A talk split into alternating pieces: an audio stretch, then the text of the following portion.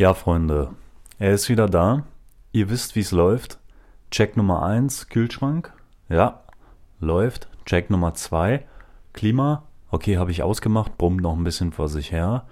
Draußen ist relativ still, wir haben also ein bisschen Glück. Guter Zeitpunkt für Episode 19 bei Ein Ticket zur Milchstraße, Freunde.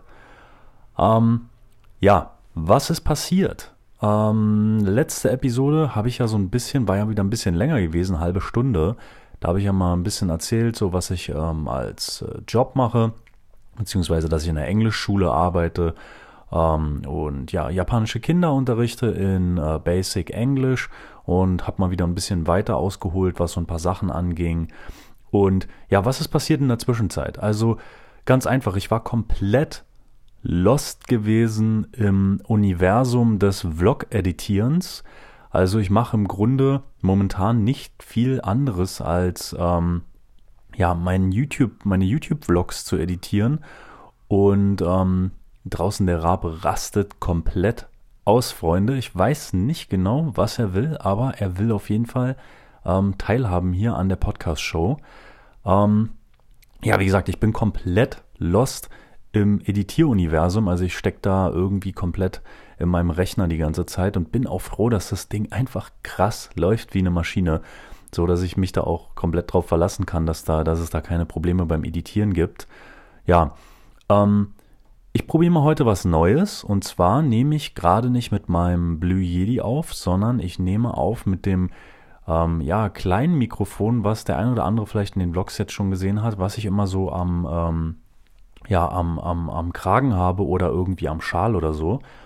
Und da muss ich jetzt auch mal ein bisschen aufpassen, weil ich nehme jetzt nicht mehr mit dem Laptop auf, sondern ich habe das Ding in mein Telefon reingesteckt und nehme mit dem Telefon auf. Also mit dem Mikro übers Telefon. Und da bin ich jetzt natürlich ein bisschen, äh, ja, ich sag jetzt mal ängstlich, dass äh, die Aufnahme einfach zwischendrin äh, abkackt und ja, der Podcast dahin ist. Ist ja nicht so schlimm. Wir probieren es einfach, es ist jetzt einfach mal äh, mehr oder weniger ein Test. Ja, also Freunde, Neuigkeit ist, ich arbeite ja in der Eikaiwa, also der kleinen Englischschule in Osaka und habe ja da einen relativ brutalen Anfahrtsweg. Also von Haustür zu Haustür reden wir da so von ähm, anderthalb Stunden, würde ich jetzt mal sagen. Ähm, also die reine Zugfahrt, also nee, ich erzähle mal anders. Also ich gehe aus der Haustür, schwing mich auf mein Fahrrad, fahre 10 Minuten bis zu meinen Freunden ins Restaurant, wo ich das Fahrrad abstellen kann, weil ich es da umsonst abstellen kann. Dann laufe ich 15 Minuten bis zur Bahnstation, sind schon mal 25 Minuten. Dann fahre ich eine Stunde mit der Bahn, wo ich auch einmal umsteigen muss und muss dann von dem Bahnhof auch nochmal 15 Minuten zur Schule laufen. Also ihr könnt sagen eine halbe Stunde, eine Stunde und 15 Minuten, also ein und eine Dreiviertelstunde ungefähr brauche ich für eine Tour. So, das heißt, ich bin ungefähr, man könnte sagen, drei Stunden und was weiß ich, 20 Minuten oder so unterwegs, um von Haustür zu Haustür zu kommen und dann wieder, ja, von der Schule zu meiner Haustür zurück. Das ist ein ganz schöner Batzen an Zeit, den ich meistens damit verbringe, dass ich im Zug, ja, Vokabeln lerne oder irgendwas lese über japanische Geschichte ähm, oder ich bereite mich auf den Lehrplan der Schule vor ähm, ja, und versuche die Zeit so ein bisschen sinnvoll zu füllen. Aber es ist doch eine ziemlich immense ähm, Menge an Zeit, die halt nicht irgendwie in den, in den Podcast fließt oder in die Vlog-Episoden äh, fließt. Und das tut schon ein bisschen weh. Ich versuche es halt ja so ein bisschen zu kompensieren, indem ich da irgendwas Sinnvolles tue. Und ich habe sogar in dem einen Zug, weil das ist so ein Limited Express nennt sich das, da habe ich sogar WLAN und kann da auch online gehen und dann so ein bisschen gucken im Internet, was recherchieren, falls mir was einfällt oder so. Ja, so, den, äh, genau, anderthalb Stunden Fahrtweg, also ungefähr sogar ein bisschen mehr, eine Stunde, dreiviertel pro Tour. Jetzt habe ich also mit der Lehrerin da an der Schule gesprochen, weil die hatte da jetzt so ein bisschen Pläne, ja, mich in eine andere Schule zu schicken, wo ich eine weitere halbe Stunde ähm, ähm, ja, mit zu Fuß oder 15 Minuten beziehungsweise 20 Minuten mit dem Fahrrad, 40 Minuten zu Fuß, ähm, würde ich dann in diese andere Schule gehen müssen wollen, Fragezeichen, Ausrufezeichen. Und ich hatte ihr ganz ehrlich gesagt, dadurch, dass meine reine Arbeitszeit, die ich in der Schule bin, nur drei Stunden sind, also ich werde nur für drei Stunden bezahlt, was 30 Euro sind, Ähm, nicht mal. Also ähm, ich bin da sozusagen auf dem Mindestlohn, was ja auch in Ordnung ist, da ich ja keine offiziellen Qualifikationen im Englisch-Lehren besitze.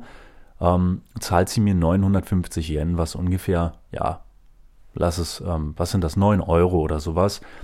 Ähm, womit ich ja zufrieden bin, das ist ja auch okay, aber ich bin ehrlich, 27 Euro für dann irgendwie insgesamt viereinhalb Stunden unterwegs sein, macht einfach keinen Sinn, Freunde. Ähm, und deswegen hatte ich mit ihr geredet. Ich bin äh, ganz offen und ehrlich damit umgegangen, als sie mich gefragt hat, ob sie mich dann der anderen Schule einsetzen kann, was laut Arbeitsvertrag eigentlich gar keine Verhandlungsfrage ist, sondern ähm, ich muss mich damit abfinden, habe ich ihr gesagt, dass es mir das eigentlich nicht wert ist. Ich brauche mal einen Schluck Kaffee, Leute. Ah, genau. Also ich habe ihr gesagt, es, ist es, es tut mir leid, ich muss ihr das ganz ehrlich sagen, es ist es mir nicht wert.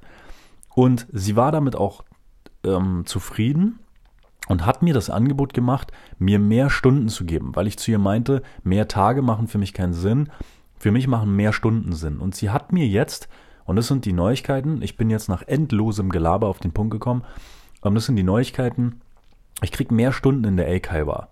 Ähm, und zwar nicht für immer, erstmal nur ähm, für äh, einen Monat und da gehe ich von drei Stunden auf sechs Stunden. Das heißt, ich komme dienstags und mittwochs für sechs Stunden in die Schule und bin dann insgesamt mit dem Fahrtweg also irgendwie zehn Stunden außer Haus und ähm, ja, bekomme dann halt meine sechs Stunden da bezahlt. Ähm, ich habe jetzt einen neuen Schüler dazu bekommen, das ist, der heißt Jun und der Jun, der ist ähm, acht Jahre alt und das ist ein unglaubliches Kind. Also in, im Vergleich zu den anderen Kindern, das kann man gar nicht vergleichen. Das ist Wahnsinn, welche, ja, welche teilweise, welche Unterschiede da zwischen den einzelnen Kindern sind. Also ich habe Kinder, die sind zehn und ähm, wenn man die halt mit dem John vergleicht, der ist halt einfach, den kann ich behandeln wie einen Erwachsenen. Also es ist schon fast erschreckend, ähm, wie, wie diszipliniert der ist, ja, und wie, ähm, wie gut er auch schon Englisch kann für acht Jahre. Ähm, also das ist ähm, echt eine, eine, ja, eine angenehme Sache, den zu unterrichten. Das macht mir einen Riesenspaß. Den habe ich immer in einer ziemlich späten Klasse, ähm, so 18 bis 19 Uhr, beziehungsweise jetzt 18.30 bis 19.30 abends kommt der Junge da äh, von seiner eigenen Schule und seinem äh, Fußballunterricht kommt er abends dann noch für eine Stunde in die Schule. Und mit dem habe ich einen Haufen Spaß. Der ist echt gut drauf, der Kleine. Und ähm, ja, das sind so ein bisschen die Neuigkeiten. Also ich habe mehr Stunden in der Eikaiba und ähm, ja, kann da so ein bisschen ähm, mich mehr entfalten und mehr Erfahrung sammeln. Und ansonsten ist ein Thema mein Ausflug vom letzten Wochenende, von dem ich euch berichten will. Der war nämlich richtig, richtig geil. Und zwar war der komplett spontan. Ich hatte den Plan, alles fing an mit dem Plan, Freunde, ja. Also alles fing an mit dem Plan, ich wollte zum En-Ryakuji.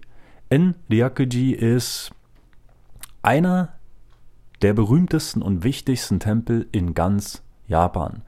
Was daran liegt, dass der Mönch äh, Saicho im Jahre 788 ähm, ja, die buddhistischen äh, Lehren oder eine ganz spezielle buddhistische Lehre aus China. Und zwar ist es, ähm, ist es der Tendai-Buddhismus, nennt sich das, glaube ich. Der Tendai-Buddhismus.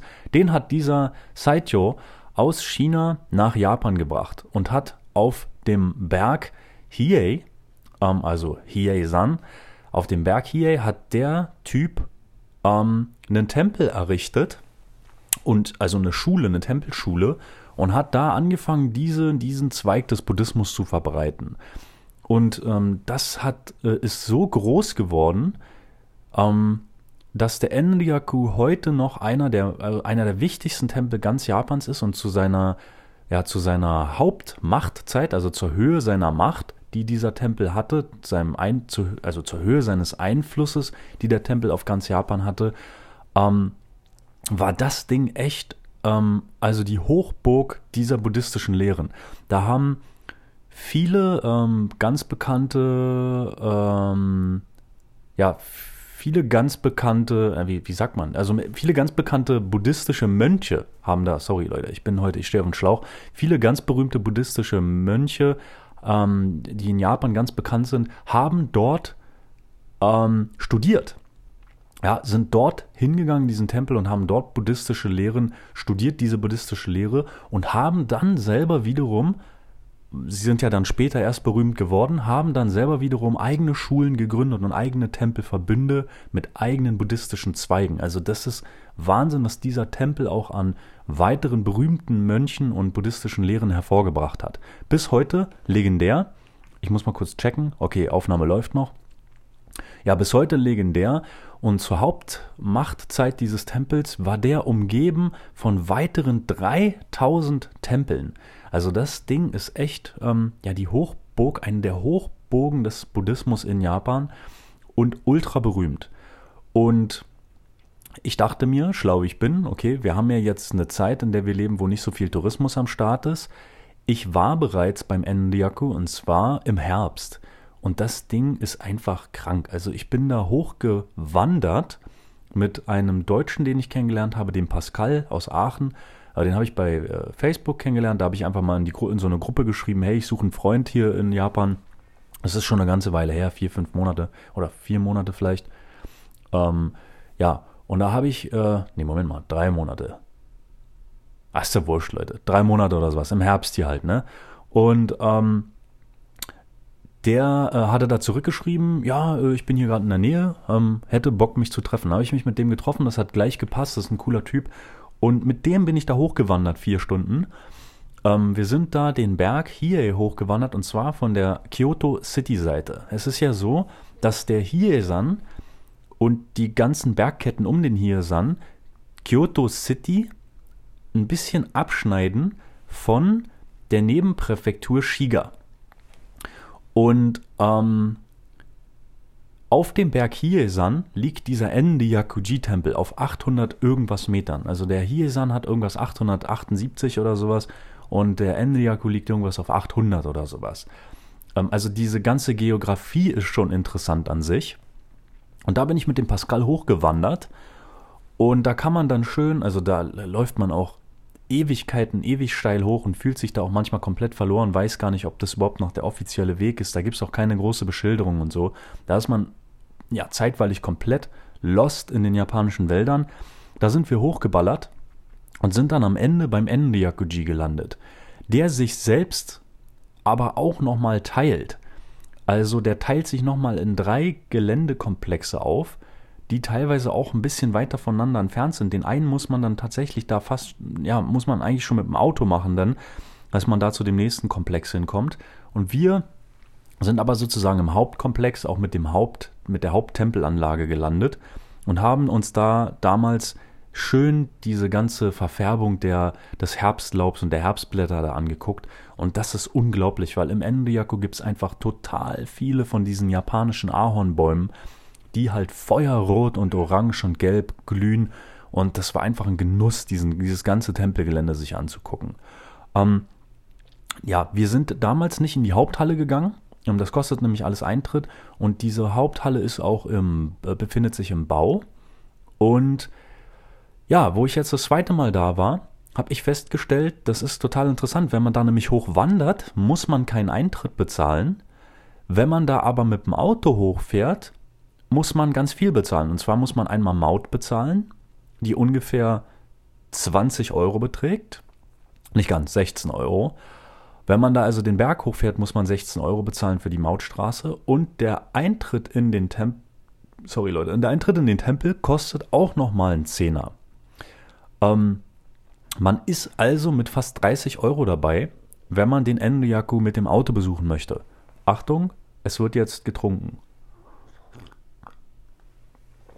Ah, Hydration. Hydration. Genau. Ja, also 27 Euro ist man dabei, ähm, hat aber wirklich, also besucht einen der wichtigsten kulturellen Tempel Japans und es lohnt sich. Also alleine die, die Bergfahrt da hoch ist, ähm, geht eine Stunde oder sowas, 40 Minuten. Es lohnt sich. Ähm, man kann da, wenn man will, den ganzen, ganzen Tag verbringen. 10, 12 Stunden ist kein Problem. Man kann da auch wandern gehen und so noch, wenn man Bock hat. Äh, da gibt es geile Spots ohne Ende. Also es lohnt sich absolut. Und so, jetzt habe ich eine riesen Ausschweifung gemacht. Der Wochenendausflug, den ich jetzt letztes Wochenende hatte, da war der Grundplan, ja, ich will noch mal zum Endiakuji, ähm, weil ich da eine Vlog-Episode draus machen wollte ich hatte ja den Vlog erst vor, keine Ahnung, jetzt einem Monat gestartet oder so und hatte den Endiaco und so natürlich dann nicht, nicht mit drauf. So. Ich bin morgens aufgestanden und es regnete in Strömen, Freunde, in Strömen. Und der Plan Enriaku war erstmal dahin, weil es ist natürlich auch ein bisschen kalt da oben auf dem Berg und wenn es dann den ganzen Tag regnet, ähm, ich bin jetzt auch nicht so ultra ausgestattet mit Gummistiefeln und so, ja, und dann Licht und ähm, Handykamera, äh, also wenig Licht und Handykamera verträgt sich auch nicht so gut und so dachte ich, also lassen wir das mal sein und machen aber eine spontane Episode und gehen einfach mal los zum Kyoto Hauptbahnhof und fahren mal Richtung Shiga. Ähm, also besser gesagt Bahnstation Otsu und dann einfach mal laufen Richtung ähm, Biwako. Biwako ist der größte See Japans. Ähm, und ich dachte mir, okay, ich fahre nach Otsu, also in die Präfektur Shiga, das sind zwei Stationen von Kyoto entfernt, steig dort aus, lauf zum Biwako-See und guck einfach mal, was da abgeht. Ähm, ich bin nach Otsu gefahren und habe dann ähm, spontan mit einer Freundin gechattet und die meinte, ja, ich wohne ja hier in der Nähe und ich habe auch Zeit ohne Ende. Es war halt schon, es war übelst früh am Morgen, so 8 Uhr halt. Und die meinte dann, ja komm, ich komme einfach nach Otsu da an den Bahnhof, das dauert fünf Minuten. Und dann lass doch einfach zum Endiaku hochfahren. Und dann meinte ich, ja, das ist absolut geil, weil als ich nach Otsu gefahren bin in der Bahn, hab ich die Berge gesehen und die waren halt komplett im Nebel verschwunden. Und da dachte ich mir, Moment mal, vielleicht ist es doch eine geile Idee, da hochzufahren, wenn das dann da oben nämlich neblig ist. Es regnet, es ist neblig, es wird niemand da oben sein. Und da das einer, wie gesagt, der wichtigsten Tempel Japans ist, wäre das die Gelegenheit, das Ding mal leer zu sehen. Weil, ob ihr das glaubt oder nicht, aber wenn nicht Corona ist, ey, dann sind da Himmel und Menschen. Also das ist einer der wichtigsten Spots ever und einer der krassesten Sightseeing-Spots ever. Da ist halt kein, kein richtiges Laufen, ne? Also das ist Wahnsinn. Und die Chance wollte ich nutzen. Da dachte ich mir, nee, komm, lass mal da hochballern und lass uns den mal angucken. Vielleicht haben wir Glück und da ist niemand am Start. Ja, sie kam also und wir setzten uns ins Auto und fuhren zum Enryaku. Und als wir so den Berg hochfahren, kommen wir in diesen unglaublich dichten Nebel. Es war wirklich, also ich habe lange nicht so einen Nebel gesehen. Der war echt krass dicht. Ähm, also nicht ich war dicht, sondern der Nebel war dicht und das war einfach gespenstisch. Es war kein Mensch da oben. Es kam, glaube ich, in der gesamten Zeit, wo wir da oben waren, weiß ich nicht, vier Autos an uns vorbei. Es war gr wirklich Gruselstimmung. Dunkel, Nebel. Da oben gibt es ein paar Hotels, die nicht in Betrieb sind, ein paar Parkplätze, die komplett leergefegt sind, ein paar Getränkeautomaten, die da vor sich hinstehen und in die Dunkelheit hineinleuchten. Also es war richtig geile Stimmung. Und ja, Freunde, ich habe eine ganze Vlog-Episode gerade, äh, oder ich bin dabei, die zu editieren. Und da könnt ihr das ein bisschen sehen. Und auch auf meinem Instagram-Profil habe ich ein, äh, ein paar Bilder hochgeladen von diesem Nebel und von dem Parkplatz. Und es war einfach ein Traum.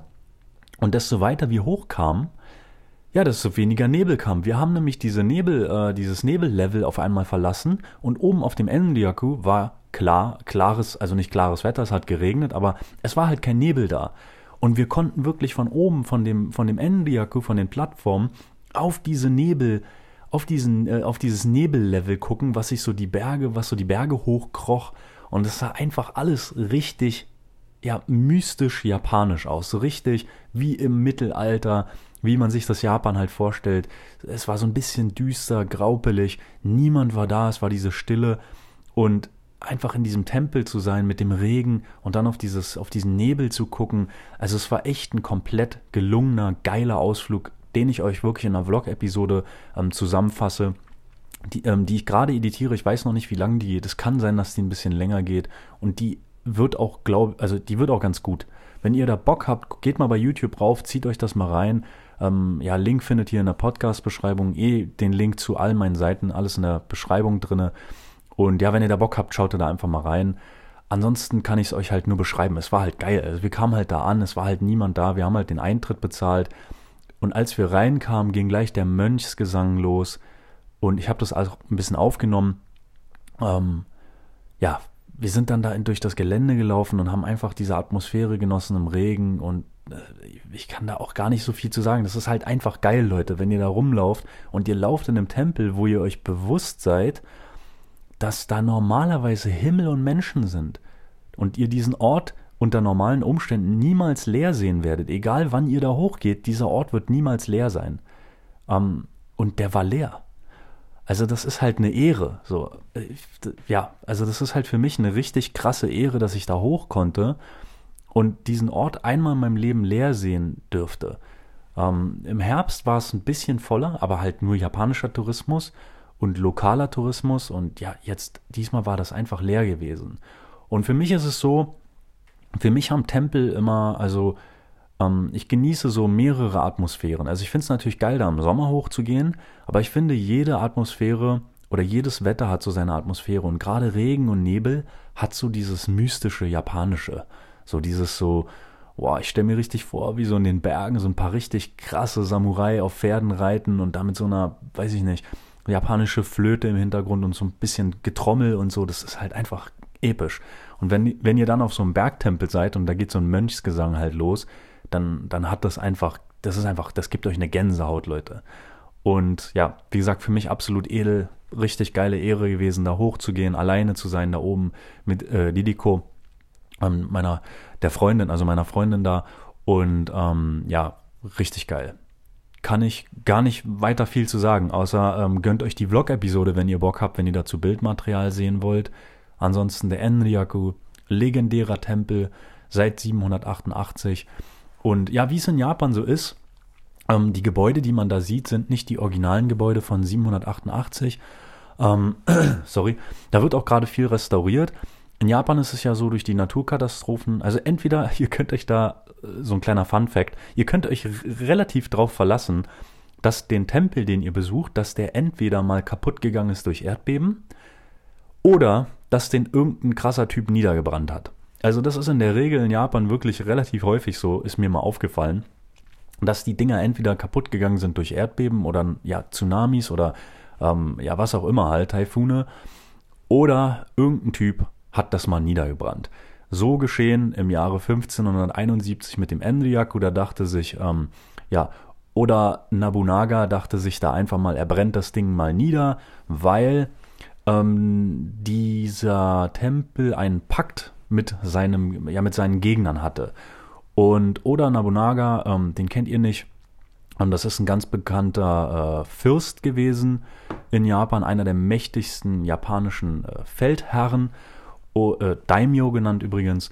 Und ja, der Typ dachte sich, komm, ich brenne das Ding mal nieder, weil die haben einen Pakt mit meinen Feinden.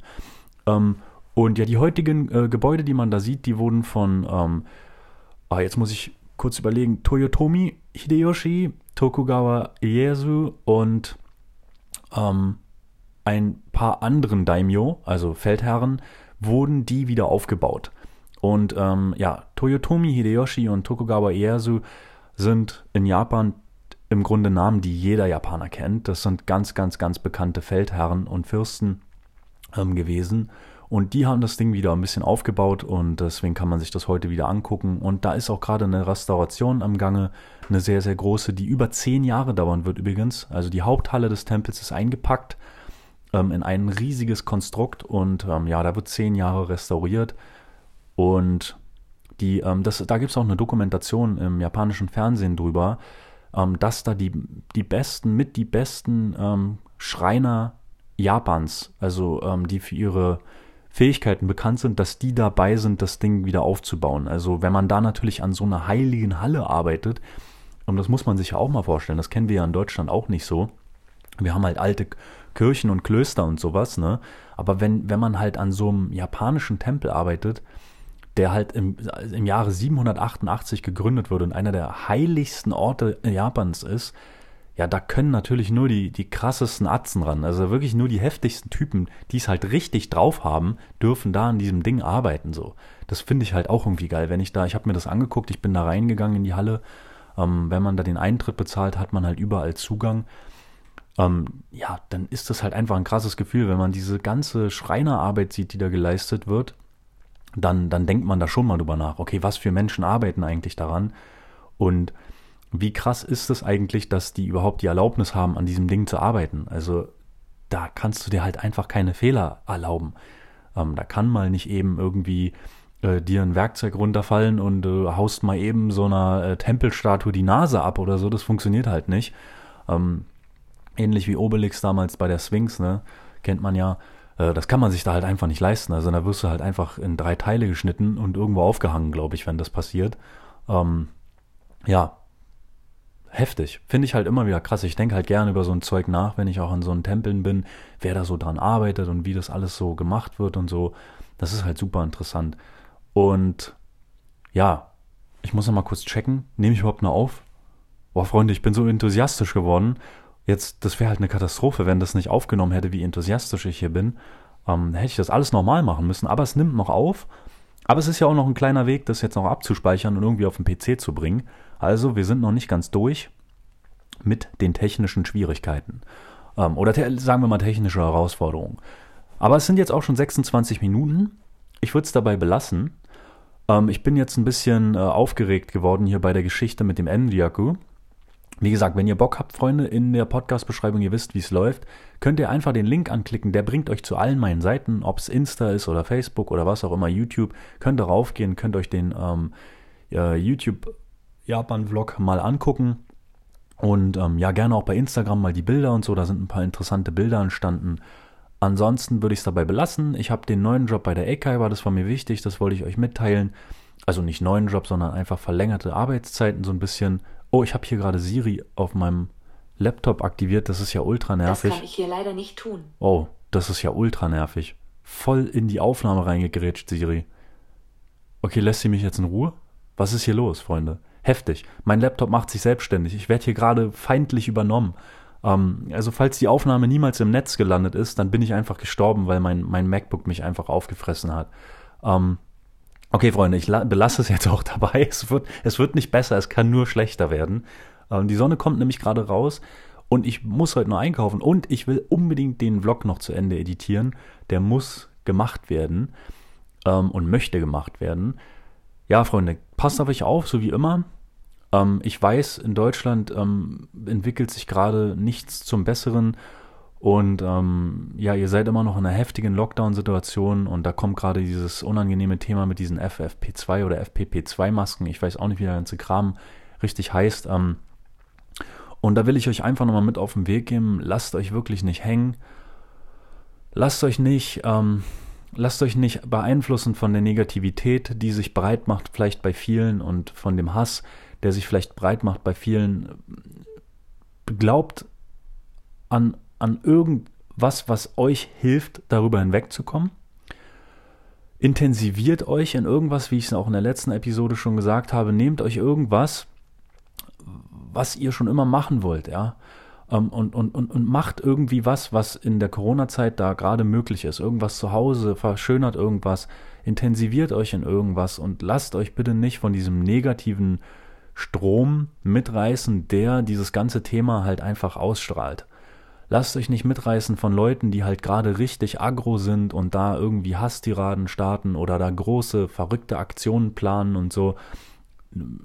Bleibt wirklich einfach, ja, friedlich, wenn es geht beruhigt euch in dieser Zeit irgendwie auf oder besinnt euch in dieser Zeit irgendwie auf das Allerwichtigste, dass ihr immer noch lebt, dass ihr immer noch Familienmitglieder habt, die davon vielleicht nicht betroffen sind, wenn ihr Glück habt und ähm, ja, dass ihr trotzdem noch ein lebenswertes Leben habt, was ihr gerade führt, ob ihr nun raus dürft oder nicht oder ob ihr nun da eingeschränkt seid oder nicht. Und ich weiß, ja, ich habe leicht reden, ich bin hier immer noch relativ verschont, ähm, aber vergesst mal nicht, als die Sache angefangen hat, war ich in einem der Länder, wo es halt als, als zweites ähm, einfach mal passiert ist. Und ähm, dass es jetzt in Deutschland dann so schlimm wurde die letzten Monate, damit hatte ich ja schon im Januar, Februar hier zu kämpfen, wo das in Deutschland noch gar nicht bekannt war. Und das hat ja nun mal auch die ganze Reise beeinflusst, auf der ich bin. Also so leicht reden es dann nun auch wieder nicht. Ähm, ich weiß, was ihr durchmacht. Ähm, und ich weiß, wie sich das anfühlt, weil ich selbst in der Situation war. Es hat meine komplette Reise verändert, mein ganzes Leben hier in Japan verändert. Und dass ich jetzt in der etwas glücklicheren Situation bin, man weiß ja nicht mal, ob ich in der glücklicheren bin. Vielleicht bin ich in der viel gefährlicheren Situation. Wir werden es nicht erfahren. Ähm, ja, aber dass ich jetzt momentan aus eurer Sicht in der glücklicheren Situation bin, dass ich rausgehen darf, Vlog-Episoden machen darf und so weiter. Ähm, ja, das ist natürlich für euch jetzt, hoffe ich, nicht der Grund, da negativ drüber zu denken, sondern eher vielleicht der Grund, okay, geil, da ist jemand, der hat die Möglichkeit rauszugehen und nutzt die, um uns vielleicht was zu liefern, was wir gerade nicht haben können. Also ich nutze ja auch den Vlog, um euch Sachen zu zeigen, die ihr euch gerade nicht angucken könnt, in einer Zeit, in der sie sich ganz wenige Leute angucken. Also dass wir die Möglichkeit haben, Vlog-Episoden zu drehen, ähm, auf denen wenige Leute drauf sind, an Spots, die normalerweise völlig überfüllt sind, soll ja für euch auch eine Möglichkeit sein, euch mal ein bisschen frei zu machen von dieser, von diesem Einsiedlerleben, was ihr vielleicht gerade zu Hause führt, sondern euch einfach mal ein bisschen was Freshes anzugucken irgendwie, ähm, wo jemand unterwegs ist und euch mal Sachen zeigt, die normalerweise halt komplett überfüllt wären und die man gar nicht abfilmen kann oder die halt einfach überhaupt nicht interessant wären.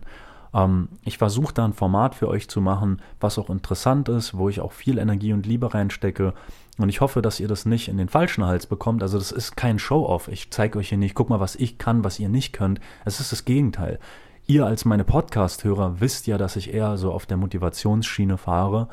Und deswegen nochmal ganz deutlich, ich mache das auch, um euch die Chance zu geben, vielleicht so ein bisschen aus eurem Alltag zu entfliehen für 9 Minuten, 10 Minuten, 15 Minuten und euch einfach mal was reinzuziehen, was halt nicht immer mit Corona zu tun hat, nicht mit Lockdown zu tun hat, sondern einfach mal zu sehen, ja, okay, ähm, für 15 Minuten gehe ich halt einfach mal in eine andere Welt rein und gucke mir mal was an, was nicht irgendwie nur negativ ist.